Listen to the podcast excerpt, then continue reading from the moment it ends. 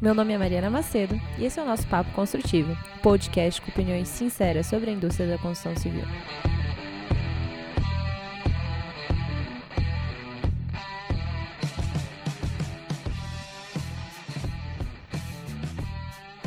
Primeiro episódio hoje, eu tô aqui com o Thiago, o Thiago Ricota. O Thiago, ele sempre trabalhou na área de inovação e hoje ele é diretor da Tia Von Hart. É, quem é Thiago? eu sempre falo que é mais fácil falar dos outros do que de mim, né? Então... Bom, é, eu sou arquiteto urbanista, já formei em 2008, então já vai uma longa estrada aí pela frente.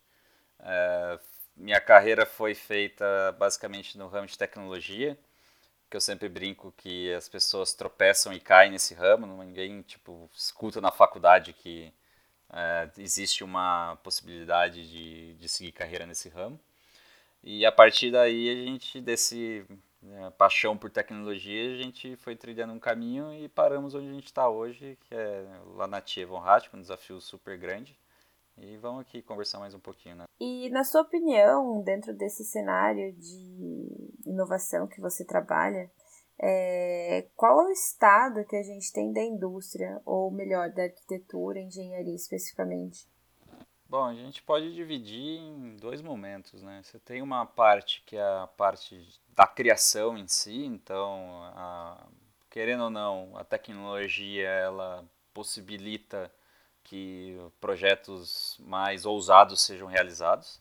Então você pega desde o, do que foi realizado no, nos últimos 50 anos e vai passando década a década, você vai ver que os arquitetos vão ficando mais saidinhos, né, vamos dizer assim. e num segundo momento, é, da, a, a, produção arquitetônica, né, que é a, a, essa ousadia, né, ela é amparada por novos métodos de é, de, construção, novas formas de pensar. Então você tem todo um sistema de cascata, um waterfall ali é, dentro da, da indústria, do estágio da indústria, que hoje, é, na minha opinião, o grande gargalo que a gente tem para conseguir evoluir. Né? Então, é, como que a gente vai conseguir é, trazer uma mentalidade de lean startup para dentro da construção civil? Então, está um, tendo que um choque de gestão e um, e um calor sendo gerado aí nesse momento, né? com o pessoal achando que só de contratar uma startup já vai estar tá inovando dentro das empresas, e não é bem verdade. Então a gente está nesse estágio, né, onde de um lado a gente tem as maiores produções arquitetônicas já vistas e do outro lado uma cultura de é, negação do novo, de resistência, de São Tomé só acredita vendo, é, é um pouquinho desse desse cenário que eu vejo hoje dentro da construção civil, né? Como que você acha que dá para negociar com quem acha que tecnologia é desnecessária ou é, os processos devem continuar da maneira como são? Bom, a primeira coisa que eu vejo é que não necessariamente o, o seu pensamento ele deve ser é, homogêneo, vamos dizer assim. Existem várias formas de pensar e ver o mundo, né? É, não é porque você é um cara extremamente tecnológico que todo mundo vai ser. E entender isso é o primeiro passo para você conseguir mover o, mover o titã, vamos dizer assim, né? mover a montanha. Né? É, a questão de empatia, eu acho que entre todos os, os colaboradores da empresa, eu acho que é a, a grande chave para conseguir destravar esse mundo, né? porque você tem realmente a construção civil é fragmentada, né? seja em, em, na engenharia, seja na arquitetura. É, cada um defende o seu feudo e é difícil você ter as pessoas cedendo né, sobre esse, esses processos. Né? Então, a, passando por o lado de entender realmente o problema do, da, da, pessoa, entendendo o outro lado, entendendo por que, que ela pensa daquela forma, é, tornar o processo simples, não é porque você consegue resolver um problema de um jeito uh, que todo mundo vai conseguir resolver o problema seguindo a sua linha de raciocínio. Então, uma construção em conjunto entre você, uh, liderando a parte de inovação, uh, os próprios arquitetos e engenheiros dentro da empresa, o cliente também tem que participar desse jogo para ver se. Uh, para já, já testar aquilo, aquelas hipóteses que você está colocando. Então passa muito por aí, né, sobre esse jogo em geral, né? Não é um, não é simples, mas não é também algo impossível de mudar. E considerando toda essa mudança que você está vendo né, no panorama geral de hard skills para soft skills, é, quais habilidades tanto na parte técnica quanto na parte de relacionamento interpessoal, você acredita que são necessárias? Ah, eu acho que não sei muito bem é, o termo exato que os recrutadores usam para isso, né? Mas a capacidade de comunicação, expressão de ideias, é, empatia, obviamente, criatividade, é, são é, não, não, diria algo como é, não ser é, resistente, mas eu não sei muito bem como colocar isso, né? Mas é, acho que essas são as principais habilidades que a gente precisaria dentro do mundo de hoje, né? Porque Uh, cara, a gente vive um mundo que muda todo instante, é todo dia, tem uma coisa nova, tem um jeito novo de fazer, tem uma nova versão aí para que bota pro que meu, bota por terra tudo aquilo que você pensou para trás, né? Uh, a, a, capacidade de conseguir entender, absorver esse mundo que a gente está, é, fazer o filtro tão necessário que a gente precisa fazer para, cara, o que de fato eu vou usar, o que não vai usar porque não são todas as metodologias que se aplicam a toda empresa, então a todos os departamentos da empresa, então o que, o que técnica, o que ferramenta, o que conceito eu utilizo em cada área, ela é primordial para conseguir ter sucesso lá na frente, né? Então essa é uma parte bem bem interessante do trabalho e principalmente, mas se fosse para colocar um em primeiro lugar, seria capacidade de comunicação. Cada empresa hoje em dia tem uma abordagem diferente e não existe uma regra para tudo. Não tem um playbook. E não tendo esse playbook é um desafio a cada momento, porque é o que você falou, surge uma tecnologia nova, joga tudo por terra, você tem que flexibilizar os workflows, se você trocou de empresa, você trocou de momento, isso também muda. E com esse cenário em constante mudança, é, qual tecnologia você acha, ou processo, ou que seja, é, que você acredita que vai ter um potencial muito grande de transformação. Eu não, não diria que tem uma bala de prata, eu acho que é um conjunto, né? Você pega as tecnologias da indústria 4.0, é, assim, você, em algum momento da história você vai ter que usar um pouquinho de cada, né? Você tem que falar de dados, você tem que falar de é, inteligência artificial, você tem que falar é, de é, robôs autônomos, você tem que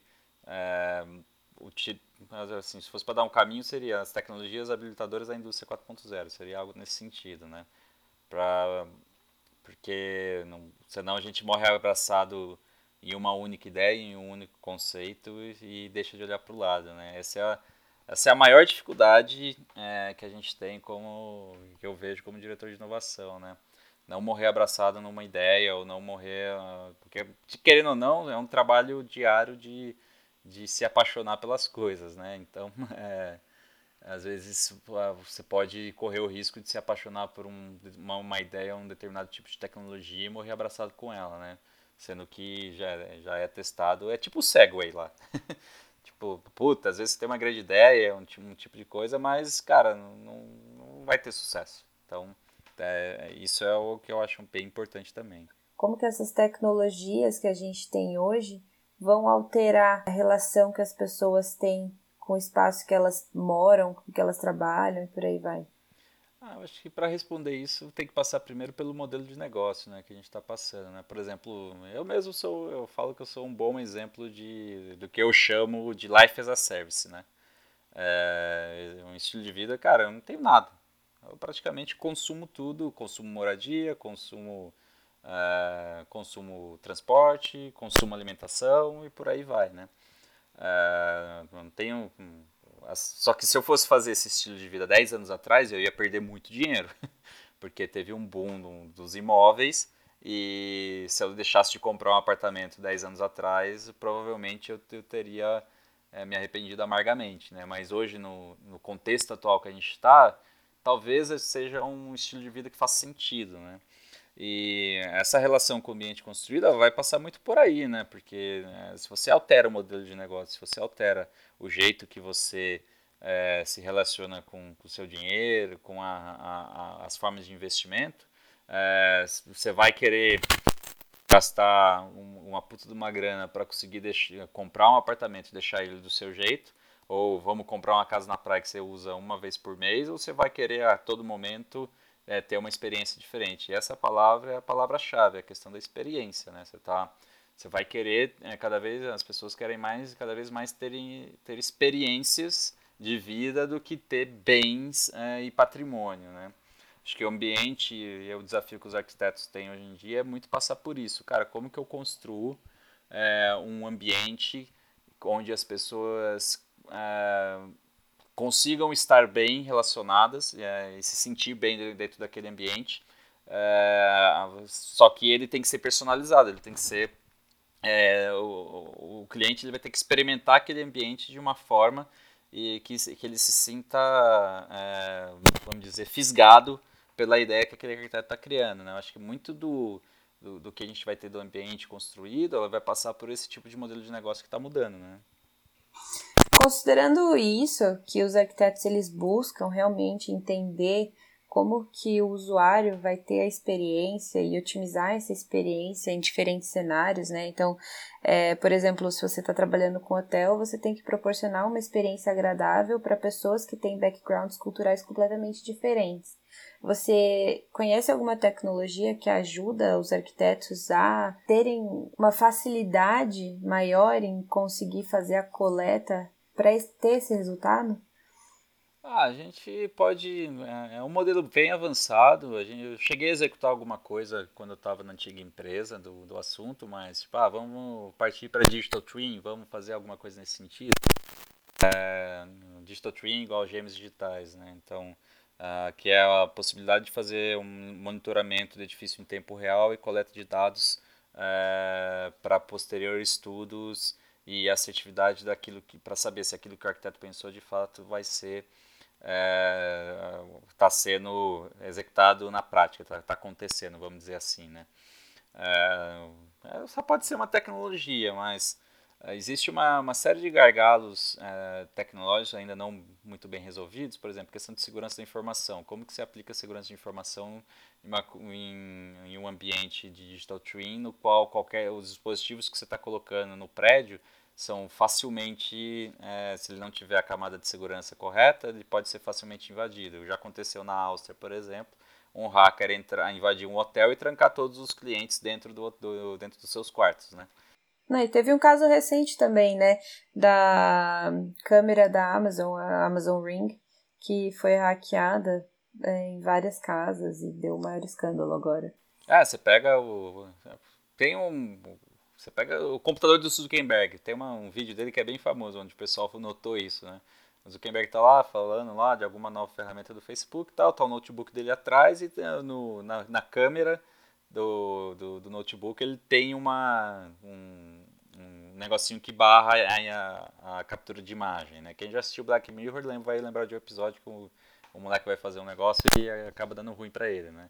Mas tem, uma, tem um que aí de preocupação com, com isso que é, não é de se jogar fora, né? não é para ser ignorado. Segurança de informação, é, principalmente no mundo que a gente está hoje, é, pode ser até o próximo campo de, de é, da, da, área militar. Né? Você pega, por exemplo, o Pentágono, é, já faz alguns anos que ele faz uma competição anual nos Estados Unidos, no qual ele reúne 10 mil hackers e quem conseguir invadir o, o Pentágono é contratado. Tipo, chega Adorei.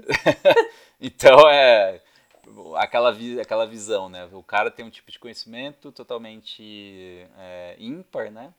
E com, geralmente tem um modo de pensar, um modo de atuar um pouquinho diferente, né? Então, é meio renegado pela, até pela sociedade, os caras são meio renegados, né? Como que eu consigo atrair esse cara para ele fazer o bem, não o mal, né? Então, com relação à experiência mesmo no ambiente construído, você tem alguma história é, de uma experiência extremamente frustrante que você teve? Porque assim, você viaja bastante, né? Para quantos países você já foi mesmo? Vixe, para 63. 63 países. 63. Considerando a bagagem que você tem de experiências, até porque você tem essa filosofia de vida de life as a service, teve algum ambiente que você experimentou que realmente te deu uma sensação muito ruim? como que foi, eu não sei, porque assim, é, eu já tive experiência de trabalhar em um prédio que me deixou doente. Eu queria saber se você já passou por isso, é, de repente até num espaço de férias, assim, de viagem ou de vida, como que foi? Bom, já tá, eu sou bem, eu digo que eu sou bem afetado pela arquitetura, né? É, é, até por viajar bastante, eu falo que viajar com um arquiteto é totalmente diferente do que viajar com qualquer outro tipo de pessoa, qualquer outra profissão, né? Porque, ah, principalmente no início, é, muitos dos lugares que eu fui, eu estudei na faculdade, então você conhece a história, você conhece o porquê que o cara pensou daquele jeito. É, você vai, por exemplo, da Praça Vermelha. Na Praça Vermelha tem um hotel, é, tem um prédio que os arquitetos fizeram dois, dois projetos de fachada, o Stalin chegou, assinou os dois projetos, ninguém sabia qual era qual, e fizeram metade de uma fachada e metade da outra. Tipo. Só que você chega lá, a galera não sabe disso. Mas, tipo, você chegou aí, você estudou, você sabe disso. Então você chega, olha, pá, então esse é aquele prédio que os arquitetos fizeram metade de metade com medo de morrer. Tipo, é um pouquinho é, diferente viajar dessa forma. Mas sim, já, já teve Teve hotel em Aruba, por exemplo, que, meu Deus, tipo, queria, eu cheguei no hotel e queria ir embora, porque era extremamente é, aquela velha é, cair no conto da foto, né? Tipo, o cara tirou a foto, assim, você pega a foto que o cara tirou, cara, você não fala que é o mesmo, que é o mesmo quarto, mas na verdade, tipo, o ângulo que ele tirou foi tão perfeito que, cara, você... Você achou que você tava num palácio. É, eu achei que eu tava no palácio. Cheguei lá, meu Deus, tipo, foi, foi acho que um dos piores lugares que eu já passei, né? Então, a... e aí entra também questão de, de acessibilidade, né? Porque e acessibilidade não só de é, na questão de de PNE, né? De portador de necessidade especial, né? Nem sei mais se esse é o termo que o pessoal usa, né? Mas beleza. É, mas eu digo de acessibilidade de, de, de, possibilidade de pagar por lugares, né? Por exemplo, você vai para São Martin, é um absurdo o preço que o pessoal paga lá, né? Então, é, aí você tem algumas ideias um pouquinho diferentes e quase se ferra com isso, né? Mas, tipo, dormir na praia. Mas é, é a vida, né? A vida que segue. E sobre isso que você falou, acessibilidade das pessoas poderem frequentar locais, isso é uma coisa que é, me pega bastante, sabe? Porque a gente percebe que a nossa biologia ela é automaticamente afetada dependendo do lugar que a gente está, o nosso comportamento também. Então, quando você entra numa joalheria, você assume uma postura diferente de quando você está de repente tomando café na sua casa. Né? E a gente sabe que quando você não tem tanto acesso, quando você está num bairro mais prejudicado, num bairro que ele é um bairro inseguro, tudo muda. O que, que você me diz sobre esses projetos que a gente tem, que são assim extremamente periféricos e que são feitos para suprir uma demanda habitacional, mas não necessariamente é, saneiam os problemas e as necessidades mentais das pessoas, né? Porque a gente sabe que a arquitetura é um estímulo e que muitas vezes é, isso acaba sendo negligenciado, né? Às vezes a habitação ela é muito pensada só como abrigo e não necessariamente como uma forma de melhorar a saúde mental e trazer input para as pessoas. Qual que é a sua opinião? Qual que é a sua visão sobre a acessibilidade das pessoas a uma arquitetura de qualidade para melhorar a qualidade de vida mesmo mental delas? Olha, eu tenho uma experiência bem interessante nesse sentido com a Fundação de Desenvolvimento e Educação do Estado de São Paulo, né, a famosa FDE, né. É, você pega, eles fazem a, a, construção, eles contratam a construção, né, mas fazem o gerenciamento das construções e do, dos projetos de escolas, da arquitetura escolar de São Paulo, né, 5.500 prédios, né. É, você pega a arquitetura do, dos prédios mais antigos, os primeiros lá de 1960, 1970, você tem projetos, cara, fantásticos, do Vila Nova Artigas, de uns caras diferentes assim, é, na arquitetura pública escolar paulista, né? E em algum momento da história, ali por meio de 80, 90, principalmente ano 2000, quando teve é, uma expansão muito forte, tipo o pessoal construindo 70 escolas de uma vez, é, começou a ter uma cultura do qual ah, tudo deveria ser anti-vandalismo. E ah, qualquer peça que entrasse dentro da escola, pelo comportamento dos usuários que ali estavam, era muito necessário ser, é, ter essa, essa questão do anti-vandalismo. E você pega, mesmo que tenham projetos fantásticos, e os arquitetos, cara, é, a FDE tem um sistema no qual você tem os processos já, já definidos, é como se tivesse várias pecinhas de Lego E, é, e, essas pecinhas de Lego você vai ter que montar depois e utilizar elas da melhor maneira possível. Então imagina que todas essas pecinhas de Lego têm um, um, um quê ali do antivandalismo. E os arquitetos são fantásticos em conseguir fazer uma escola, um projeto de escola, que tinha tudo para parecer uma, uma prisão, vamos dizer assim, porque tem grade para todo canto, tem proteção para todo lado, tudo tem que ser é, passível de não ser é, violado, esse tipo de coisa. E ah, os arquitetos conseguem fazer assim milagre, cara, com, com, com o processo, né? Então essa é uma parte bem interessante que eu vejo aí de é, quando a gente fala de arquitetura para algumas áreas da cidade um pouquinho diferentes, né? Tem algumas histórias é, impublicáveis por aí também sobre, sobre esse assunto, mas isso a gente deixa para. Impublicáveis? É. é, a gente fica sabendo de umas coisas que acontecem que a gente não pode falar, mas beleza. Não, eu não tinha ideia de que tinha essa política é, anti-vandalismo. Não, é, é, Você pega praticamente qualquer produto para ser especificado, ele tem que ser certificado com isso, né? E daí como é que funciona a especificação de produto também, até a parte de tinta e qualquer coisa mesmo? Eles têm essa preocupação? É, tinta, tinta eu já não vou lembrar de cabeça, mas, ah, por exemplo, bacia, bacia sanitária, luminária, é, forro, tudo. Você tem um, um jeito de pensar para evitar que os caras depredem tudo, né? Então, é, existe muita depredação, né? É um negócio triste até de, de, de, saber, né? Que o cara tá na escola ele tá depredando o negócio ali, né? Mas é muito também pelo, pela questão do pertencimento, né? Porque tem escolas e escolas, né? Tem escolas que a, a diretora faz um trabalho fantástico, consegue reunir a comunidade em torno da escola, é, faz várias atividades, tipo período integral, noturno, final de semana. A escola realmente faz parte do, do convívio social, né? É, mas tem lugares que, meu, é, é marginalizado, né? Então, é, é, meio que, cara, a importância que você dá de um lado versus a percepção que as pessoas vão ter daquele prédio público do outro, né? Então, se você negligencia, as pessoas vão negligenciar e vão vandalizar. Se você inclui, as pessoas vão se sentir incluídas e vão cuidar daquilo como se fosse delas, né? Mais ou menos por aí, né? É, tem uma tendência muito grande, né, com relação à inclusão. A gente vê que hoje em dia até os prédios corporativos que é, tem por aí, eles estão destinando uma parte do térreo deles para livre acesso, né, livre tráfego das pessoas, para convívio realmente da comunidade como um todo e não exclusivo do condomínio, como a gente via antes, né? É o que a gente chama de fachada ativa, né? É um conceito bem legal, né? Porque, por exemplo, você tem, tem um prédio que uma vez eu estava passando com o Ivo do metrô lá, o, o, o Antônio, né? Eu gosto de chamar ele assim. E ele estava é, passando com ele. É um prédio que fica ali debaixo do, do Minhocão, em São Paulo. Quem conhece São Paulo vai saber do que, que se trata, né?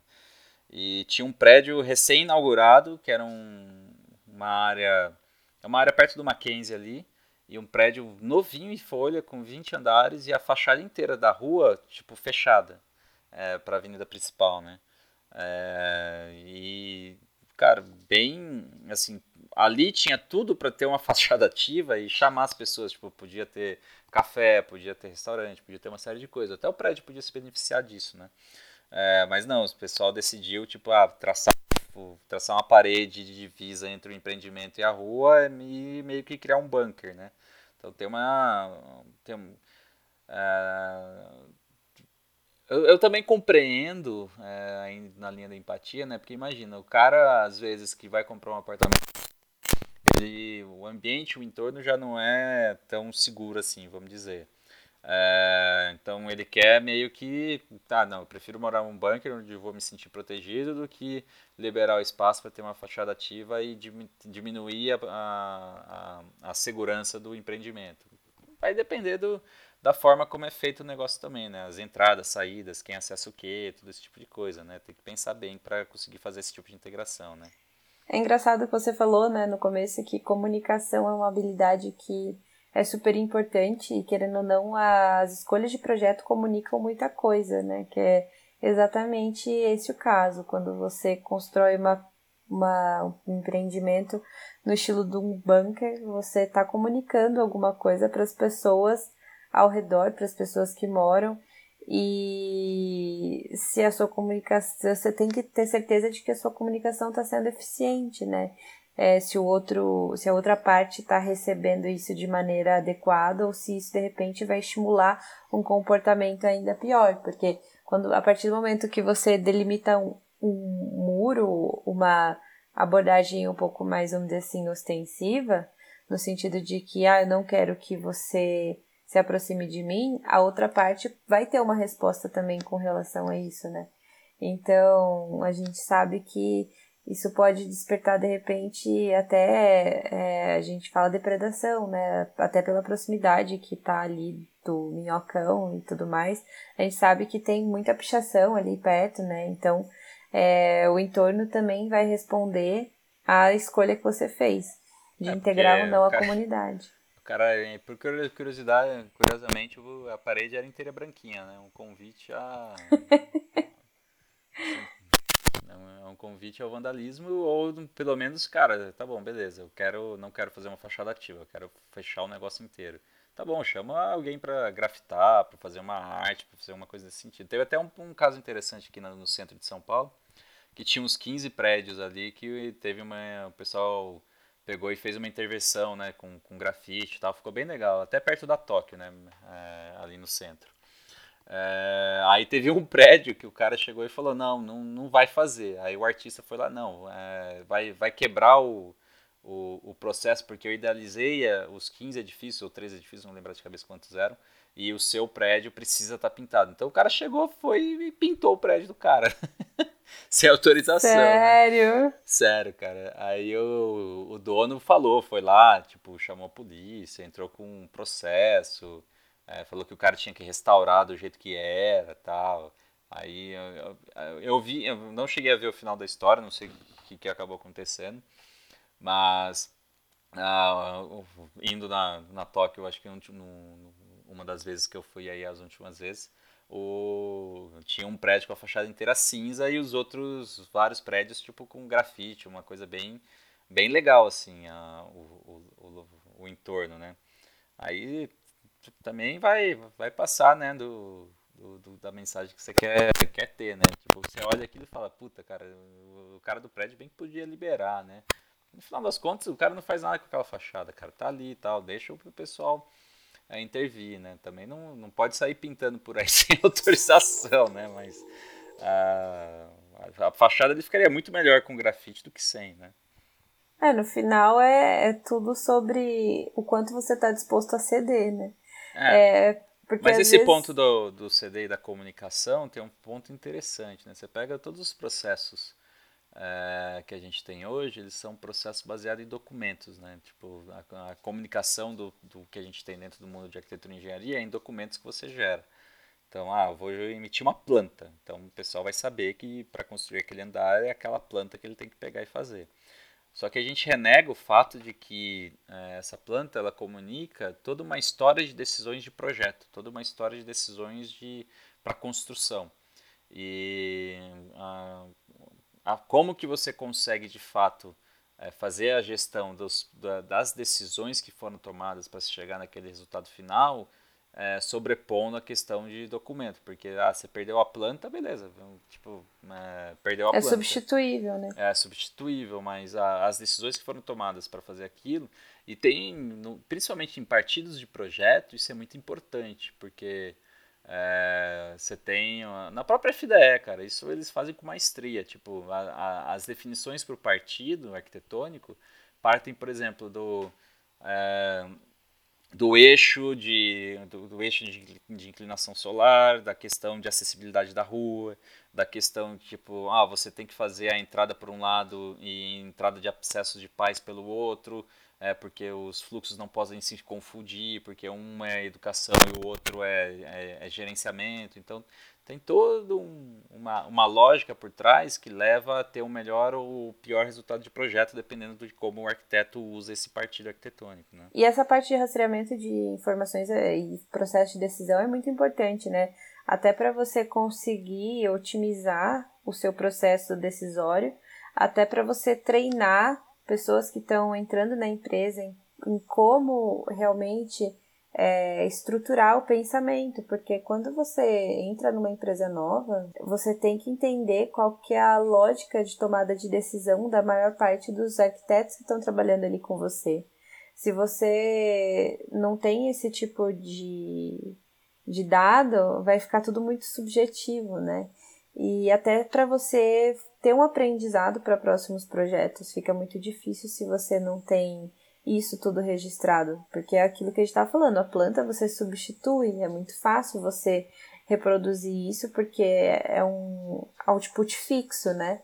Mas a partir do momento que a gente fala de decisão é completamente diferente. Até os motivos. Cara, quantas vezes eu entrei em lugares assim que eu penso, cara, não tem a menor lógica isso que vocês estão fazendo, esse fluxo e tal, mas. Ah, cara, tem, tem um motivo, sei lá, por legislação, por, por lead, por, sei lá, por, alguma coisa acaba é, me levando a pensar que o cara não, não, não, fez isso que ele fez por, por querer. Por, tipo, um, é, e arquiteto é foda, a gente é, tipo, pensa que o nosso projeto é o melhor do mundo, né? Então é, você fica sempre questionando e confrontando, ah, isso aqui poderia ser assim, isso aqui poderia ser assado e tal. E sobre esse ponto do registro da informação, do porquê as coisas são feitas como são feitas, é, eu tenho uma palestra no Autodesk University Las Vegas 2016 que chama Useless or Priceless, How to Use a BIM Model for Facilities. Não vou lembrar agora de é, qual que é o nome correto, né? Mas só digitar lá, Useless or Priceless, tipo é, inútil ou, cara, é, eu pago, a informação não, não, não tem dinheiro que pague, né, vamos dizer assim. Inútil ou inestimável. Né? É, inútil ou inestimável, melhor palavra aí, colocou bem. É, porque você pega uma das coisas que a gente fala, que eu falo na, palestra, é a gente está estruturando um processo para utilizar é, o BIM para facilities, para como fazer operação. A operação de fato utiliza as informações de projeto. E uma das coisas que a gente é, acaba colocando, baseado em um estudo de 2012 ou 2011 de uma estudiosa americana, é, justamente é muito importante você ter o registro do, da tomada de decisão do porquê aquilo é daquele jeito, porque senão uma pessoa no meio, imagina, você tem um projeto que está andando e já seguiu todas as regras, tudo etc e tal. Aí chega uma pessoa de fora que acabou de entrar no processo, olha aquilo, nossa, mas isso está um lixo, isso aqui não vai funcionar, e muda tudo, e aí se perde toda, o, e não sabe o porquê o, o, foi tomada aquela decisão de fazer o projeto daquele jeito, é, se corre o risco de mudar tudo, ou não entender, ou achar que não funciona, é, por desconhecimento do, do que a outra pessoa tinha pensado, né? Então é um, passa muito por aí, sobre é, o porquê que é tão importante fazer o registro da tomada de decisão, né? Não, ainda mais quando a gente para para pensar é, nesse contexto altamente complexo que a gente tem, né? Que é justamente isso que a gente falou, integrar ou não integrar a comunidade no empreendimento, se, de, se for a tomada de decisão de não integrar a comunidade, é, como que isso pode ser é, contornado, é, porque a gente sabe que hoje em dia, né, a gente é, não pode mais considerar a, o ambiente onde a gente vive somente como um abrigo, né? A, a, o que a gente vive é completamente é, diferente, só que por questões de segurança, então a gente tem vários antagonismos. E é muito difícil, é muito complexo e a gestão de informação e de tomada de decisão acaba ajudando muito até nesse contexto que a gente tem, né? Ah, porque você pega a questão do abrigo aí que você está comentando, né? você pega lá, o, o governo também não ajuda, né? Porque quando eles chamam um programa de Minha Casa Minha Vida, puta, cara, você bota uma, uma pecha na, naquilo que, puta, é a coisa mais importante da vida do cara, é, mas eu acho muito ruim quando você tem esse tipo de, de approach, entendeu? Quando você coloca tudo numa questão material, tipo... Não, e assim, isso que você falou sobre considerar que a Minha Casa Minha Vida, né, o nome, é, ser bastante, vamos dizer assim, um fator muito limitador até do que a vida é. é a MRV fez agora, né, uma iniciativa onde ela vai alugar as casas é, no mesmo sentido que a House. Você viu? Sim, é, eu conversei com uma pessoa da MRV sobre isso. E, cara, eu acho que é a melhor maneira. A MRV é um, é, é um exemplo de como fazer uma, é, uma boa arquitetura e pensar o, o, o conceito do, do, Minha Casa Minha Vida de uma maneira é, bem feita, né? Você pega BH, por exemplo, cara, tem vários bairros lá que, quando eu fiz consultoria para eles lá, lá atrás, 2016, 2015, vou lembrar agora o ano de cabeça, acho que foi 2016.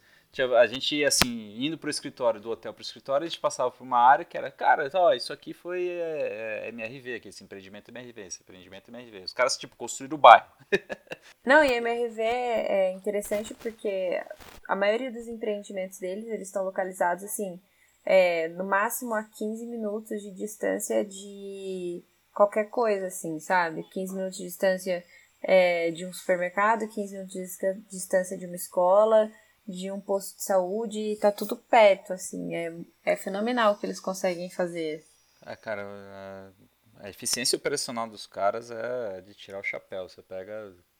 A, a, os caras gerenciam 300 obras de uma vez e, meu, é impressionante como eles conseguem fazer uh, o, o, processo rodar e gerenciar tudo isso sem ficar louco, né? Na verdade, eles ficam um pouquinho mais... Uh, Construir é enlouquecer. É, então, é bem por aí. Mas é bem é interessante, é um, é um caso interessante. Né? Tanto que os americanos, quando olham o, o que a MRV é capaz de fazer aqui no Brasil, é, os caras ficam de careta, né? Porque a gente tem a, a gente olha para os Estados Unidos, nossa, olha os caras estão lá na frente e tal. Porra nenhuma, tem um monte de, de processo que a gente está mais avançado que eles, né? Em termos de eficiência operacional, né? Não em termos de, é, de mercado como um todo, né? Você pega, eu fui visitei um hospital nos Estados Unidos que os caras que iam construir o hospital tinha é, chegava o mestre de obra com o iPad dele e visualizando as coisas pelo iPad dele, né? É, tinha 70 iPads na obra, para você ter uma ideia. É, que aqui no Brasil ainda... Eles iam sumir. Na verdade, isso tem uma... Teve a, uma empresa do, do, lá no Rio de Janeiro que fez isso. Eles pegaram e falaram assim pro, pro condomínio que estava sendo construído, né? É, dentro do condomínio, olha, você vai visualizar as informações, vai acessar o iPad e tal, não sei o quê. E só que o negócio é o seguinte, se você conseguir fazer com que esse iPad sobreviva até o final da obra, esse iPad é seu. Então o mestre de obra pensa num cara que cuidava do, do, do, do bichinho como se fosse um filho, né? Ah, mas é, só assim. É. E tem uma. Essa é outra questão também, né? Tipo, a, a tipo, nossa mão de obra aqui comparada, a, por exemplo, aos Estados Unidos, a mão de obra ela tem bem, bem menos qualificação do que lá, né? E a gente teve um projeto de digitalização de canteiro de obras que a gente imaginava que isso ia ser um gargalo. Mas na verdade a gente descobriu, para nossa boa surpresa, descobrimos que não. Descobrimos que, cara, hum, é, por mais é, difícil que sejam as condições sociais de, algumas pessoas que trabalham nessas obras, é, querendo ou não, eles têm acesso a Facebook, Instagram, celular, é, é, WhatsApp, por aí vai. Eu falo e... que o processo de digitalização de canteiro acontece muitas vezes antes dessas iniciativas. É, eu trabalhei um pouco em obra, e quando eu trabalhei em obra, isso foi há o quê? Cinco anos atrás. É, há cinco anos atrás, os próprios pedreiros, para não terem que ficar é, pegando planta a todo momento no escritório, né? Porque é, querendo e... ou não chove e tudo mais, a galera tirava foto e usava as fotos para realmente é, se referenciarem e, por exemplo, ao invés de ficar às vezes chamando o mestre de obra por rádio ou gritando na obra, a galera chamava já direto no WhatsApp, mandava foto. É, empreiteiro já fazia, às vezes, é, iniciava o processo de medição também pelo WhatsApp, pegava, tirava foto, falava assim, olha, já fiz tal, mandava pro mestre, o mestre já batia o olho, já falava se estava certo, se estava errado, enfim. Então, a gente vê que o processo de digitalização do, do canteiro acontece muito antes do processo de digitalização do canteiro institucional. Ah, você pega para. Existe o processo formal e o processo informal, né? Se o processo formal é muito difícil ou muito complicado, as pessoas tendem a facilitar a vida delas de outro jeito, de uma maneira informal. E aí o processo formal ele vira só para inglês ver, né? Então você vai. Ah, tem que entregar tais documentos em tais dias dessa forma, daquele jeito. Tipo, o cara diversas vezes. Tipo, quantas obras o pessoal é, na hora H é, manda um project bonitinho, mas na verdade o cara controla a obra mesmo é no, é no Excel, né? Então é, tem o. Tem, nossa, tem vários e vários cases que dá para contar com relação a isso, né? E considerando isso tudo que a gente falou, é, com relação a como as pessoas vão se relacionar com o ambiente construído, é, no que, que você acha que os profissionais ou as empresas devem passar a prestar atenção, a investir? Tem alguma algum tipo de comportamento específico que você acha que as, que as empresas devem estar mais atentas? Ou algum processo para ajudar nessa transição? Diversidade.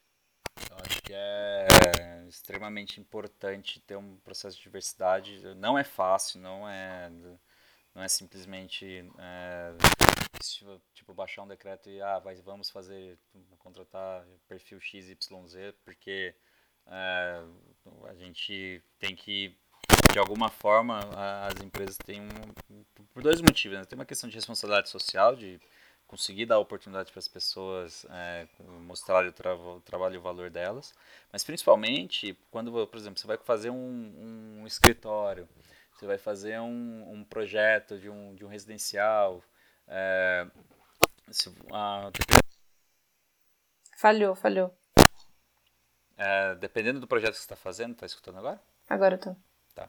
É, aí, dependendo do projeto que você está fazendo, é, se você tem uma visão é, homogênea de como a coisa vai funcionar, é, você pode estar tá perdendo muito em termos de, de, primeiro, de criatividade, em termos, segundo, em termos de resultado econômico. É, já tem algumas pesquisas, tem até um amigo meu que chama Fleury Arruda, ele trabalha numa consultoria grande de, é, uma, do mundo financeiro aí. E ele identificou que, é, cara, quanto mais diverso é o ambiente, isso traz, tem sim a consequência na questão do resultado financeiro, porque você consegue é, ter uma visão heterogênea do projeto, você tem uma visão heterogênea é, da vida como um todo, né? Porque nem todo mundo, é, querendo ou não, a gente tem uma condição privilegiada, essa é a verdade, né? E se todo mundo tem o mesmo olhar, tem o mesmo background, como que você vai querer que as pessoas sejam mais criativas, como que as pessoas de fato façam projetos é, mais fora da casinha, vamos dizer assim, se você não tem o contraponto, se você não tem o, o cara que te desafia, né? É, às vezes você tem a primeira linha que o cara traça, todo mundo bate palma e beleza, mas ninguém chegou. Mas isso aí para mim não funciona. E eu tenho uma boa experiência com relação a culturas diferentes que me diz que sim, é, é algo que te, te tira, no mínimo vai te tirar da zona de conforto, né? Não, sem dúvida. E assim, é muito engraçado que tem gente que fala, ah, as restrições são ruins, né? Tanto que, querendo ou não, a diversidade, todo mundo fala que de certa forma, ela adiciona um pouco de complexidade com relação à gestão como um todo. Só que é,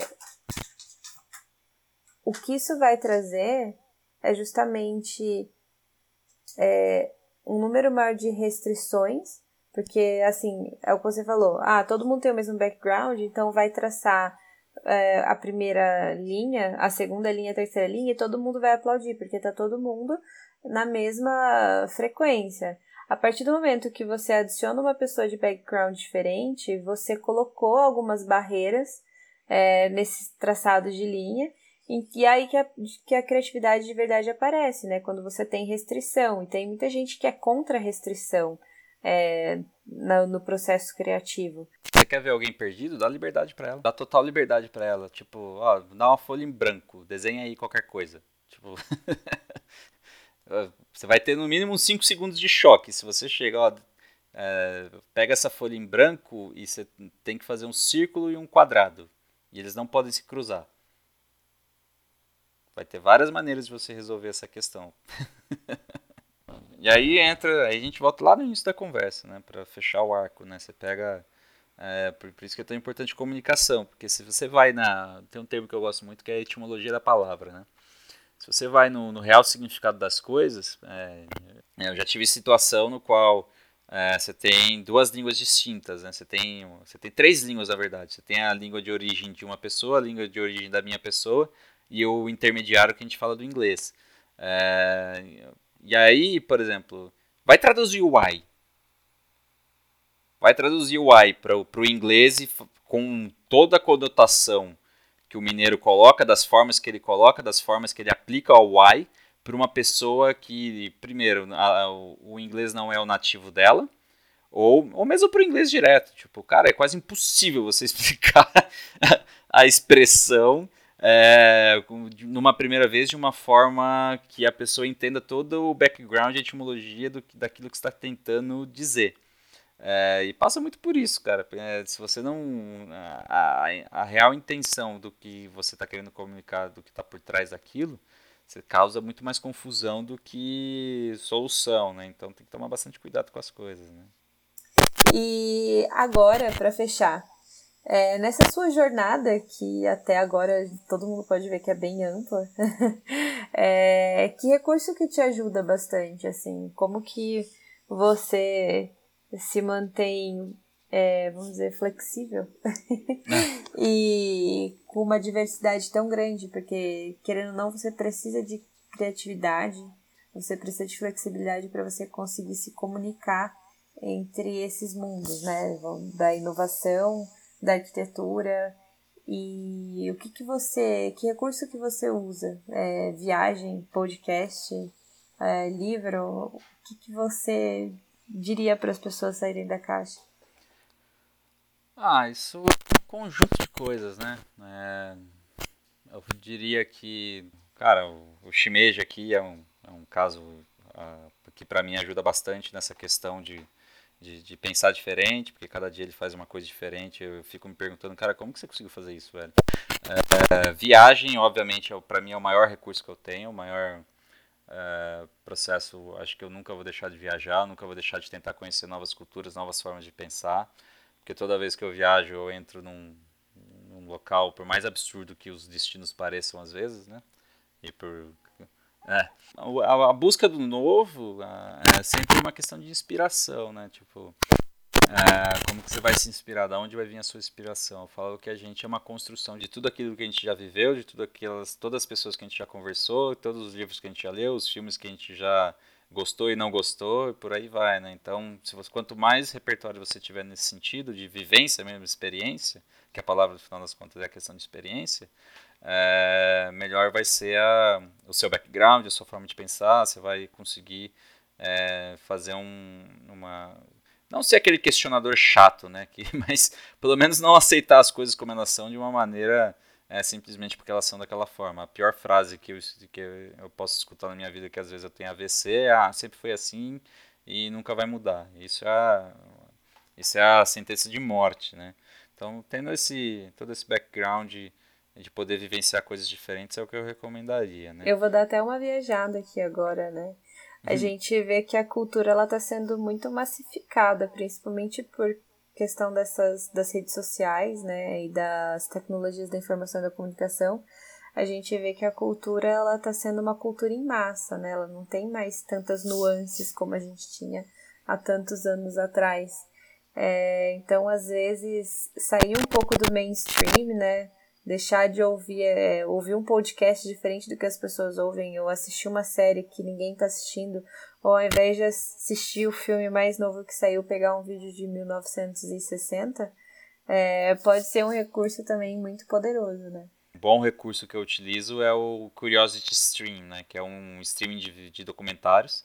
Ele tem uma, sei lá, dois mil títulos lá para serem assistidos e conta desde história, tecnologia, uma série de coisas, né? É um bom recurso para para quem quer sair do Netflix e ver séries bobas e cair em ciência, tecnologia, ver coisas diferentes, história. É, é, um, é algo que eu tenho assistido bastante desde o ano passado, quando eu descobri isso, né? Você já me fez assinar mais um streaming. Eu acho que eu vou ficar pobre de tanto streaming que eu assino. Mas tudo bem. ah, provavelmente é tempo pra ver tudo, né? É, então, essa é outra coisa, né? A gente tem todos os recursos hoje em dia. Só, a gente só não tem qual, Thiago? Tempo. Não é à toa que tem um monte de aplicativo hoje que resume livro em 12 minutos. É isso aí. É, só que nada se compara a ler um livro de verdade. Sou muito suspeita quanto a isso. Agora a última pergunta: como que o pessoal pode entrar em contato com você? Ah, eu tenho as mídias sociais aí, é, Instagram, o Thiago Ricota lá no Instagram, Thiago Sangar, Ricota com dois T's, tem LinkedIn. É, tem o seu podcast? Tem o, o podcast Fala Bim. Tá, é, não está abandonado, pessoal. Ele só está num, num, num período difícil de, de vida minha e do Ivo para serem gravados podcasts. Né? Agora, uma mensagem para a galera. É, bom, vamos falar de inovação, né? A gente está um pouco suspeito de falar sobre isso, mas uh, uma boa definição de inovação para mim que a inovação é entrega de valor, né? É, é valor percebido, né? É resultado, né? Porque querendo ou não, é, e esse resultado pode ser tangível e intangível, não necessariamente financeiro, né? É, então, eu acho que passa muito por aí para é, deixar de ter a, aquela inovação etérea, ter em mente de que inovação igual entrega de valor. É isso, Thiago. Muito obrigada por hoje. Foi ótimo conversar com você. Eu espero que você volte mais vezes. Não, obrigado aí pelo convite. Espero que tenha tudo certo aí no podcast e sucesso. Valeu. Falou. Valeu, pessoal.